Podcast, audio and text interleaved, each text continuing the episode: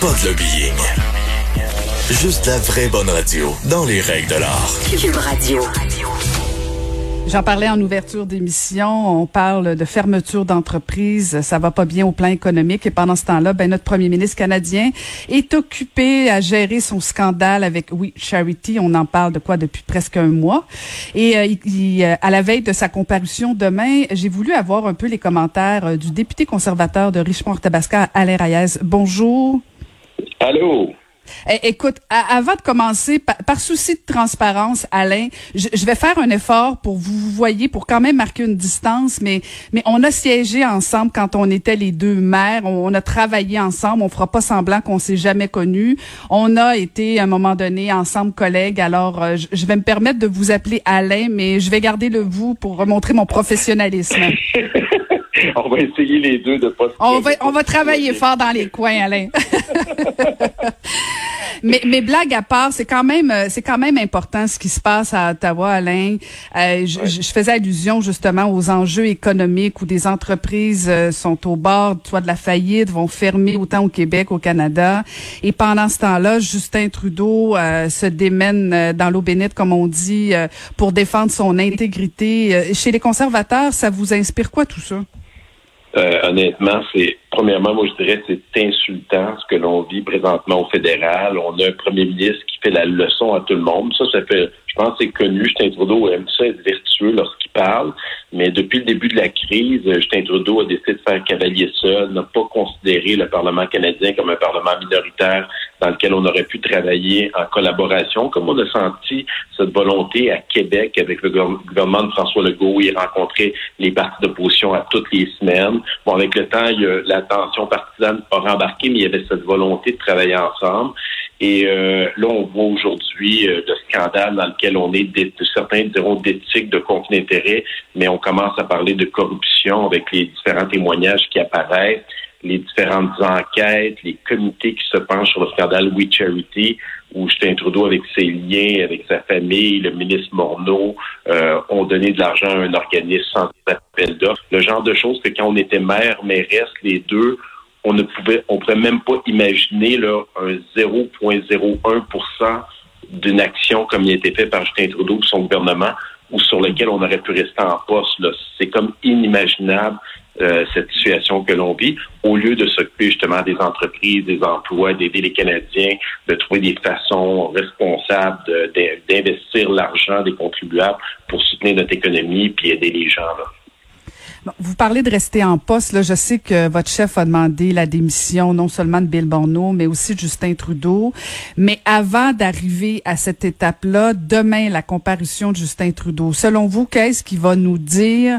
Qu'est-ce qu'il va nous apprendre? Est-ce qu'il y a quelque chose qui pourrait dire qui, qui, vous satisferait?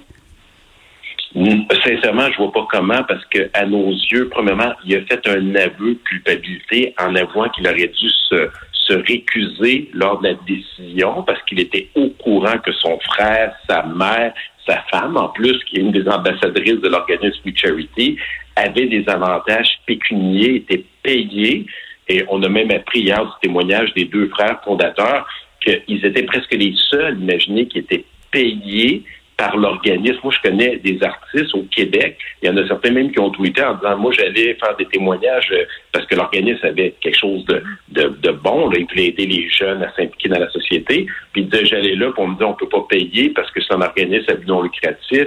Puis on apprend que la mère, c'est même pas 250 000 parce qu'au début, Justin Trudeau n'en parlait pas. On a su que c'était 250 000. Là, hier, on a appris que c'était 312 000 qu'elle a eu, plus des remboursements de 168 000 dollars pour ces prestations. Et le conseil d'administration n'était même pas au courant qu'ils étaient payés. Donc, ça veut dire que ça s'est fait en catimini. Le gouvernement donne un contrat sans appel d'offres de près d'un milliard.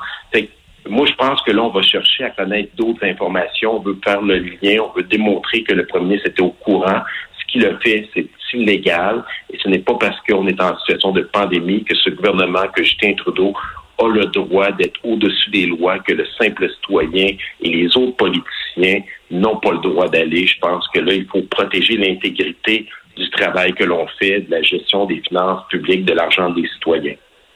Donc, votre stratégie demain, c'est d'essayer soit d'aller chercher de nouvelles informations, soit d'ébranler un peu la confiance envers le premier ministre. Est-ce que c'est c'est une stratégie pour vous mener ultimement à ce vote de confiance? Parce que de toute évidence, il ne va pas démissionner. En tout cas, il n'a pas donné suite à votre demande euh, de démission que le Bloc québécois aussi a demandé. Euh, donc, on, on gagne du temps demain, essentiellement. Ben, pire que ça, il a même donné son support au ministre des Finances avec l'histoire du remboursement de 41 000 d'un voyage, de deux voyages il y a trois ans payés par l'organisme avec les fonds euh, de l'organisation qui proviennent en partie du gouvernement. Donc, pour nous, c'est inadmissible ce que l'on vit présentement. On va vouloir faire la démonstration. Puis l'autre question, ça va commencer aujourd'hui parce qu'aujourd'hui, les gens sont peut-être pas au courant, mais il y a le comité d'éthique qui va siéger. Hier, c'est le comité des finances qui recevait les frères et qui va recevoir le premier ministre Justin Trudeau. Mais au comité d'éthique, la, la motion que l'on dépose, le Parti conservateur, et j'espère que le Bloc et le NPD vont la supporter pour qu'elle passe, c'est que tous les ministres qui étaient autour de la table lors de la décision incluant euh, les membres euh, de la famille de Justin Trudeau et du ministre Morneau, puissent déclarer de façon officielle tous les liens qu'ils avaient avec l'organisme We Charity, puis l'organisme apparenté euh, à but lucratif qui, elle, gère, imaginez un fonds immobilier de 40 millions de dollars. C'est eux qui payaient sans informer le conseil d'administration. Donc, on veut avoir ces liens-là parce que tous ces ministres-là, là, qui, sont vertueux présentement, qui essaient de défendre le premier ministre ou le ministre des Finances, étaient autour de la table du Conseil. C'était connu la situation de We Charity. C'était suivi par euh, des organismes qui suivent les organismes pour voir si c'était bien géré. Et bon, tout le monde savait que la femme du premier ministre, minimalement, était une ambassadrice. On savait que le premier ministre avait participé à des événements. On savait que la fille, une des deux filles du ministre des Finances, était, euh, est une employée de l'organisation. Donc, euh, même le lendemain, si je me trompe pas, où le ministre a annoncé une subvention de 3 millions, elle avait été engagée. Donc, honnêtement, c'est cousu de fil blanc. C'est une histoire rocambolesque. On apprend des dénouements tous les jours et on lâchera pas le morceau. Euh, ultimement, notre objectif, c'est de retourner au pouvoir. Aujourd'hui, on a le bloc qui est avec nous ensemble. On travaille à demander la démission du premier ministre. Il reste l'NPD là, qui, patine, à essayer de se défendre, défendre l'indéfendable. Et je pense qu'ultimement, on va finir par avoir un vote de confiance tout ou tard.